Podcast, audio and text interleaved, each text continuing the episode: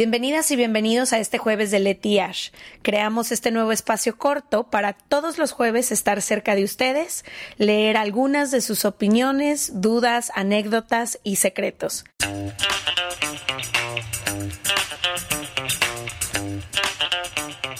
¿De qué vamos a hablar en este bello jueves Eh, de Leti y Ash? Bueno, hoy vamos a hablar de algo que creemos que es muy importante. Se acercan las fechas decembrinas y eso significa La época favorita de mi papá. Y eso significa festividades y tradiciones, pero sabemos que para cada quien es una experiencia muy distinta y no para todas las personas es una experiencia agradable. Hay quienes están muy ilusionados, a quienes les encantan estas fechas, quienes pueden reunirse con sus seres queridos y tienen una relación Para nosotras que vivimos lejos es mucho reencuentro con amigos, reencuentro. familia. Yo tengo muchísimos meses ya sin ver a mi, a mi familia, a mis abuelos que ya tienen arriba de 90 años, como que hay ciertas cosas, pero también son unas fechas muy complicadas para otras personas. 100%. A quienes nos recuerdan a los seres que ya partieron y se fueron, para quienes ha sido un año difícil o un año de pérdidas. Quienes no tienen con quién pasarlo, quienes no son aceptados en su familia, eh, quienes tienen que ir a fingir eh, en una mesa o en un lugar quienes son y viven, tienen que vivir vidas completamente paralelas porque no son aceptados.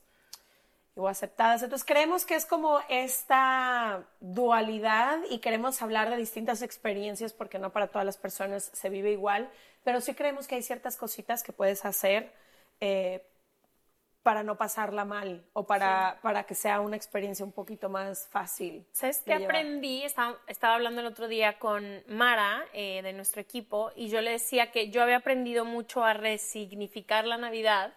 Eh, la neta, yo siempre tuve muy buenos recuerdos de la Navidad. Mi papá es un obsesivo, tú lo sabes, o sea, decora desde el 30 de octubre y lo quita el primero de marzo. O sea, la Navidad siempre fue un evento muy grande en mi casa. Pero le contaba a Mara que yo salí con un, con un hombre por muchos años que era testigo de Jehová, ah, creció como testigo de Jehová.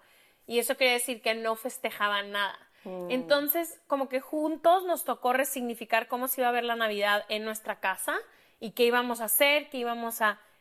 Y yo caí en cuenta en ese entonces y le decía a Mara que mucho de la Navidad de adulto y aprender es, uno, puedes como rebautizar todas estas fechas haciendo tradiciones que tú, que para ti se sientan bien, que puedas integrar, que puedas hacer con otras personas, pero también que no nos damos cuenta del esfuerzo que muchos papás o la gente adulta de tu alrededor hace para que tu Navidad sea increíble. Ya sea esfuerzos para regalos o juntar a la familia o todo, que ahora te toca a ti como adulto hacer esas Y cosas. ya no te gustan tanto. Ya no te gusta tanto a ti planear la cena navideña, pero creo que quienes no han tenido una buena experiencia en las navidades o en las fiestas eh, de, de diciembre, también pueden saber que dentro de, de nosotros y nosotras está también el poder de poder crear rituales y tradiciones navideñas todo el tiempo. Sí, y también digo que son fechas complicadas porque justamente como cosa del destino me he topado con dos personas con las que he salido este año. Eh, una de ellas no, por cuestiones de visa, no puede ni siquiera, déjate tú ya de ver a su familia, ir a su país donde está cualquier persona que le haga sentir en casa, entonces va a tener que o decir, esta fecha no significa nada para mí, que sé que es el caso de muchas personas, como decir, es un día más y no tenemos por qué darle el peso o decir voy a tener que buscar qué hacer en estos días.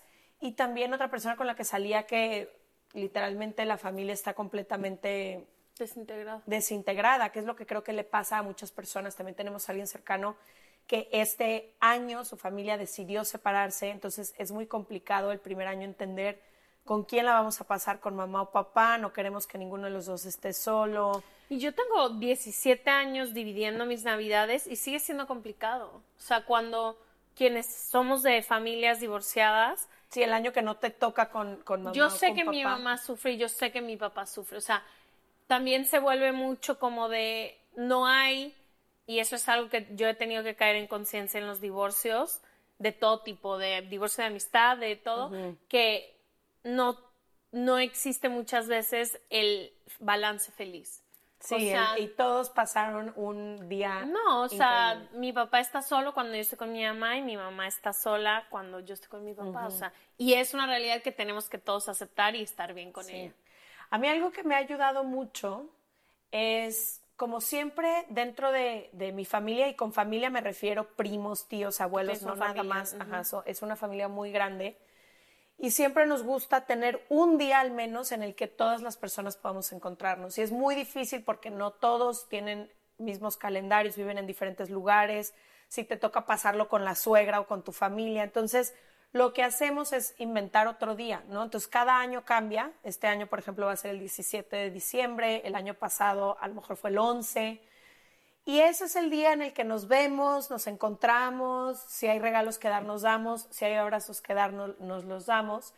Pero creo que lo que eso me ha dejado como aprendizaje un poco es, puedes decidir tú tener o no Navidad y si la tienes, cuándo es, cómo se ve y qué puede ser. Como que creo que lo frustrante o doloroso para muchas personas es pensar que necesariamente el 24 de diciembre a cierta hora tienes que estar acompañado de ciertas personas y se tiene que ver como estas películas de Disney que veíamos de, de niñas o de niños y creo que no tiene que ser así. Y eso como que se me ha hecho importante.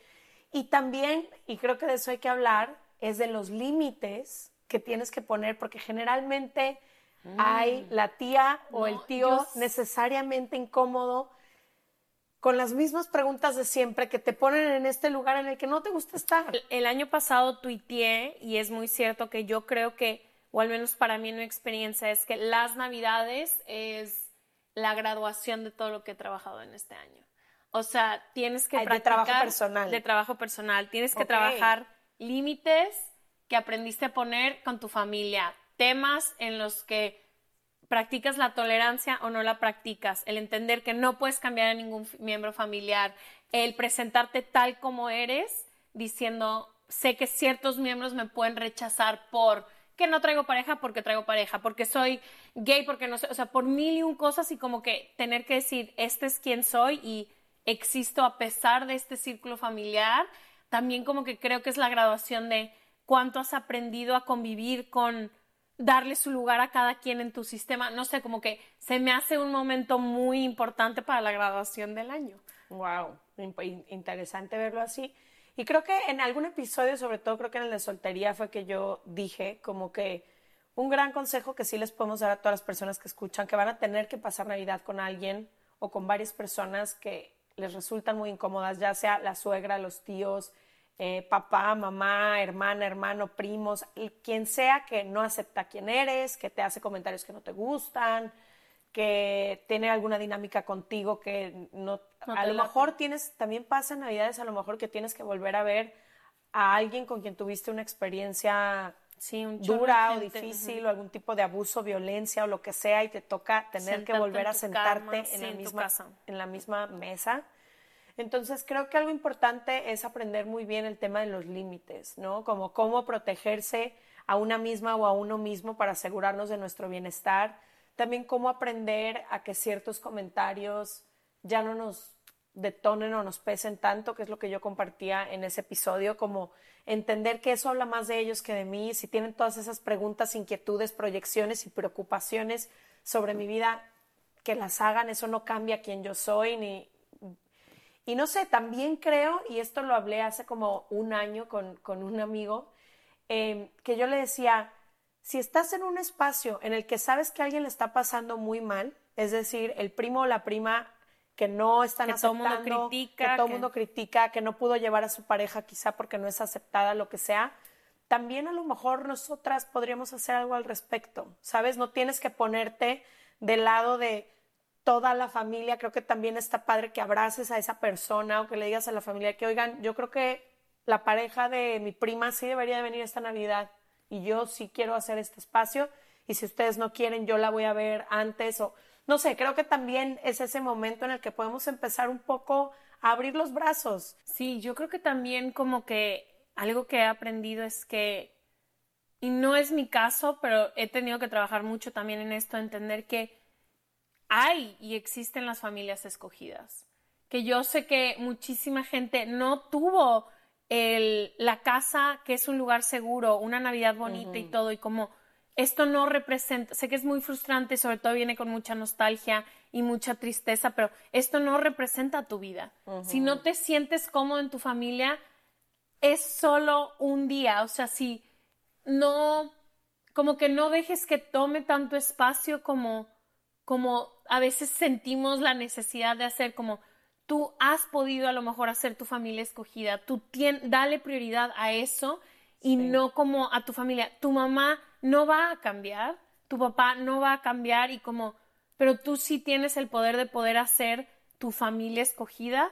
Y la segunda creo que a mí me ha servido muchísimo es como lo de los enganches. Yo me conoces, o sea, tengo mis dos causas que mis tres causas que defiendo de que a capa de espada, pero ya he aprendido que el, como, el comentario homofóbico de mi tía en el WhatsApp literalmente no no o sea, no puedo yo pelearme a la mitad de la mesa y gritarle porque no le hago bien a nadie y ella no va a cambiar. O el comentario de mi tío diciendo del aborto, que toda mi familia sabe que es un temón para mí, es como ya he decidido yo no engancharme y realmente luchar mis causas en donde sí se necesita mi voz, donde sí, se, donde, sí puede haber un, diálogo, no, donde hay un diálogo. Mi tía yo sé que me está picando, mi tío o quien sea en tu familia. O sea, yo sé que estas personas que a veces con las que queremos enfrentarnos más, desgastamos muchísima energía en conversaciones que no nos llevan a ningún lado.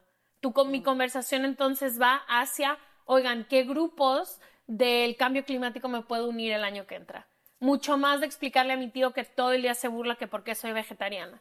Es como, le expliqué una vez, le expliqué dos veces, le expliqué tres veces ya en la séptima Navidad no tengo por qué explicarte por qué no como pavo. Punto final.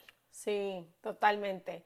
Eh, cuéntenos ustedes también qué tradiciones tienen por allá, qué suelen hacer en estas fechas. ¿Hay algo que les duela, que les ilusione, eh, que quieran compartir? Voy a pedirle a nuestro team que haga una playlist también como de herramientas navideñas, la de los límites, la de la tolerancia, eh, las familias familiares. Ajá, como para que quienes necesiten un poquito de refuerzo y herramientas para lo que viene lo tenga. Y siempre hay herramientas que nos pueden ayudar a suavizar y a, pasar un, un, mejor rato. Sí, total. Y también creo que tratar de estar presentes y en gratitud, que creo que eso al final del día es lo que pasa cuando se cierra un año, este, estar en gratitud de estar vivos y de lo que sea que hayas podido lograr con lo que tienes. Sí, a mí me da risa que han pasado 33 años de mi vida y hasta el día de hoy sé que vamos a hacer la típica en el nombre del cielo. en mi casa no pasa eso. Sí, en, casa de mis abuelos hay como ciertas actividades que han pasado 33 años.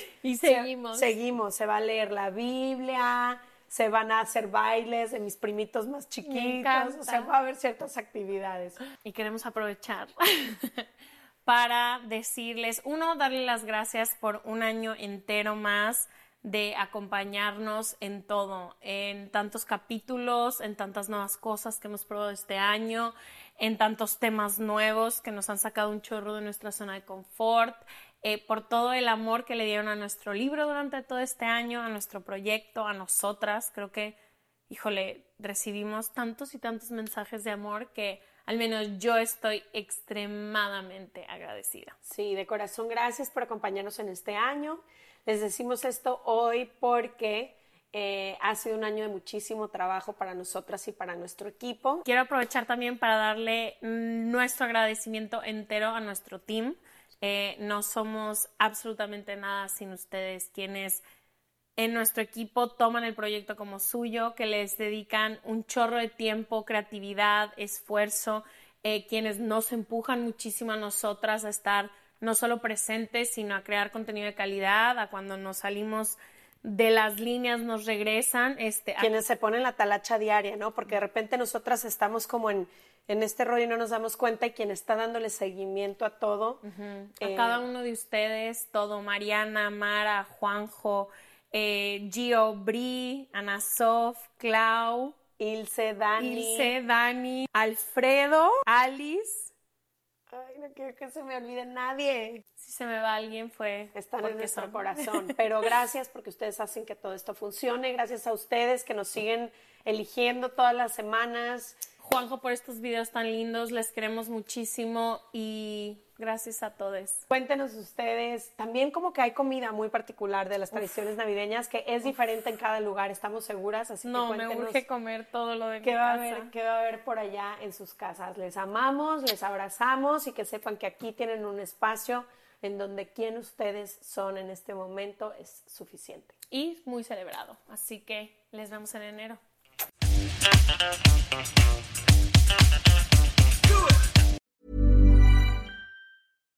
Hi, I'm Daniel, founder of Pretty Litter. Cats and cat owners deserve better than any old fashioned litter. That's why I teamed up with scientists and veterinarians to create Pretty Litter. Its innovative crystal formula has superior odor control and weighs up to 80% less than clay litter. Pretty Litter even monitors health by changing colors to help detect early signs of potential illness. It's the world's smartest kitty litter. Go to prettylitter.com and use code ACAST for 20% off your first order and a free cat toy. Terms and conditions apply. See site for details.